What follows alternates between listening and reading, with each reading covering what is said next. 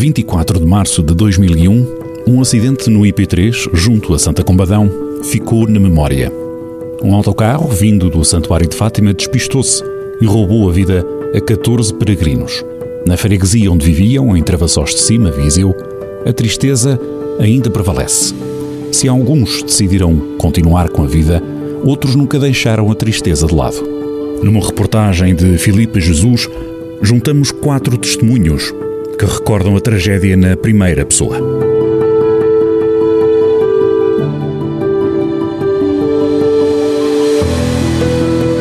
Ana Neri está no quintal com o marido Manuel Neri a cortar alguma lenha para empilhar na garagem. Ao aperceber-se da nossa presença, aproxima-se entre passos silenciosos e reticentes. Quando soltamos as palavras acidente de Santa Combadão, o corpo franzino de Ana estremeceu e um pesado suspiro preencheu o ambiente. O dia a dia fora de sério. O dia mesmo para esquecer. O olhar também brilhou e a voz ganhou uma nova rouquidão. Sabemos que foi uma das sobreviventes.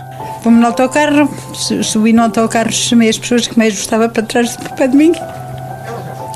E pronto. E depois andamos lá todo dia e fomos às reuniões, eu mais esta Rosa. Havia de estar nas reuniões a duas horas, fomos à confissão e andamos por lá na, na Nossa Senhora, no Santíssimo. Quando chegamos à reunião até escondemos assim muito por trás. Aquilo acabou, viemos lanchar no, lanchar na, numa área de serviço. O autocarro, o chofer também não me esquece. Era uma boa pessoa. Lanchou connosco. Entretanto, íamos embora. Pronto, sei, quando perto, já perto de, de casa, já não sei, talvez perto das 8 horas, não sei bem. Quando eu passo entre os rios, passo na, na barragem, procuro a, ao Alba, ao Alba, onde é que vamos? Ele dizia, vamos no autocarro. Oh, Diz-me a verdade se já passamos a barragem ou não. Tinha estado entre os rios. Passado um bocadito, o meu marido ligou-me e quando me ligou eu levantei-me para ouvir melhor o, o telemóvel. Não sei, depois acabou, acho, nem sei bem se acabei de, de o atender, se não acabei. A minha sensação foi só do autocarro dar aquelas guinadas, como é que se chama? Uh, guinadas. E eu dizia assim, ai que vamos bater. Foi só, só me lembro isto, ai que vamos bater. Cada batida significou a projeção de passageiros, o desbravar da vegetação e a destruição de todo o autocarro. Ao embater no fundo da ribanceira, instalou-se um cenário de puro sofrimento.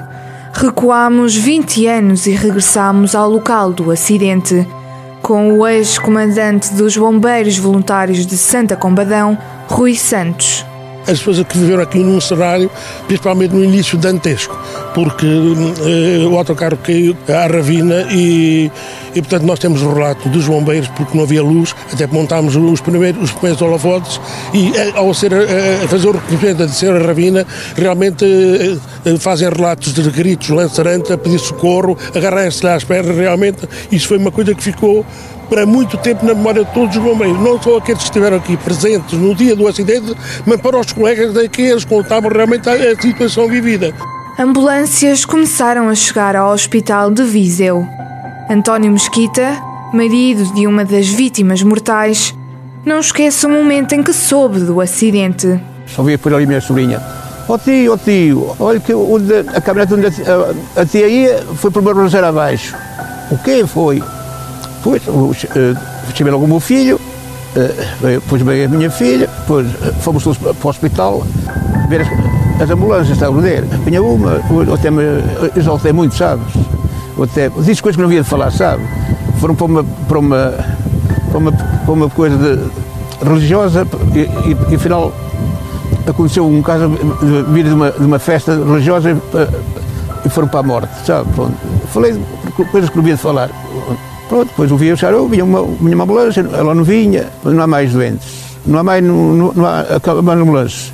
O resto estão todos mortos em Santa, em Santa Comba. A minha filha e o meu filho foram lá. Que, que eu fosse, oh, não vou nada, então, se vou para lá é um problema para mim. Pronto, eu sempre à espera, pronto. pronto. António Mesquita também não esquece as últimas palavras da esposa. Nunca me esquece, um que lá ia também, viu a, viu a falecer, sabe? A minha falecida Depois ele encontrou-me, eu- olha, para dizer uma coisa, disse-me esse senhor que morreu. Ó António, nunca me esqueça as tuas últimas palavras da, da tua mulher. Levo muita pena de- do meu marido, mas levo aqui a, a minha neta no coração. Que era, era, pequenita, ela, ela estava a tratar dela, sabe? Que a, a minha nora trabalhava, ela tratava, olha. Isso ainda acabou comigo, sabe, esse senhor, a dizer-me isso.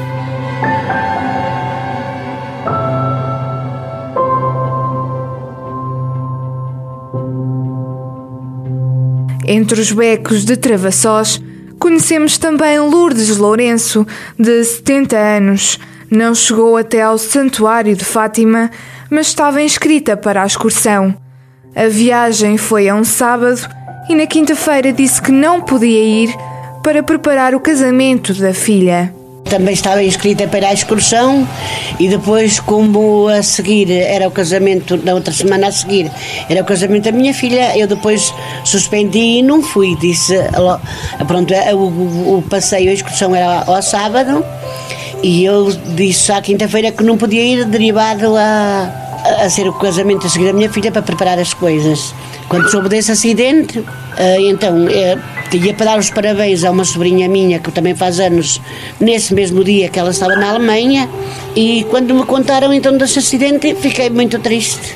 E, eh, e desde aí então muita gente nos parou de telefonar porque sabiam que eu também gostava de ir nessa excursão, pensava que eu também ia, também tinha ido, e, mas graças a Deus que fiquei cá, ou foi um aviso, de- foi um aviso de Deus, ou pronto, eu já não tinha que, que me acontecer, já não tinha que acontecer comigo, mas tive pena de todas que lá iam. Vinham da Terra Sagrada e muitos foram os que deixaram de frequentar a igreja, porque não era suposto acontecer tal tragédia, mas aconteceu.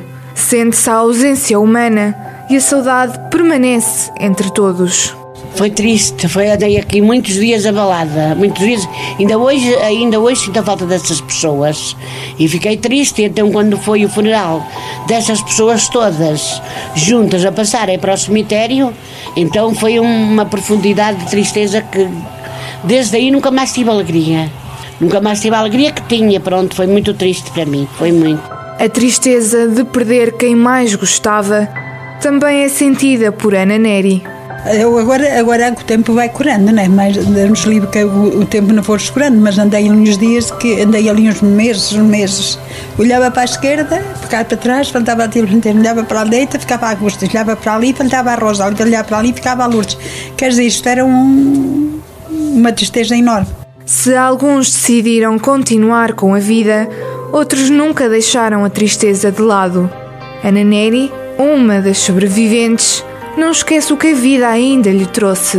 Para a filha da Rosa só me dá vontade de chorar. A Bete. Agora, quando a beijo, é, só dava aquele abraço, mas era só sempre de choro. Agora, claro, graças a Deus, penso assim, já lá vão tantos anos, já, já tenho netos, já tenho seis netos, já tenho. A vida já continuou, não é? 20 anos se passaram e as lembranças permanecem nas memórias de Travassós de Cima.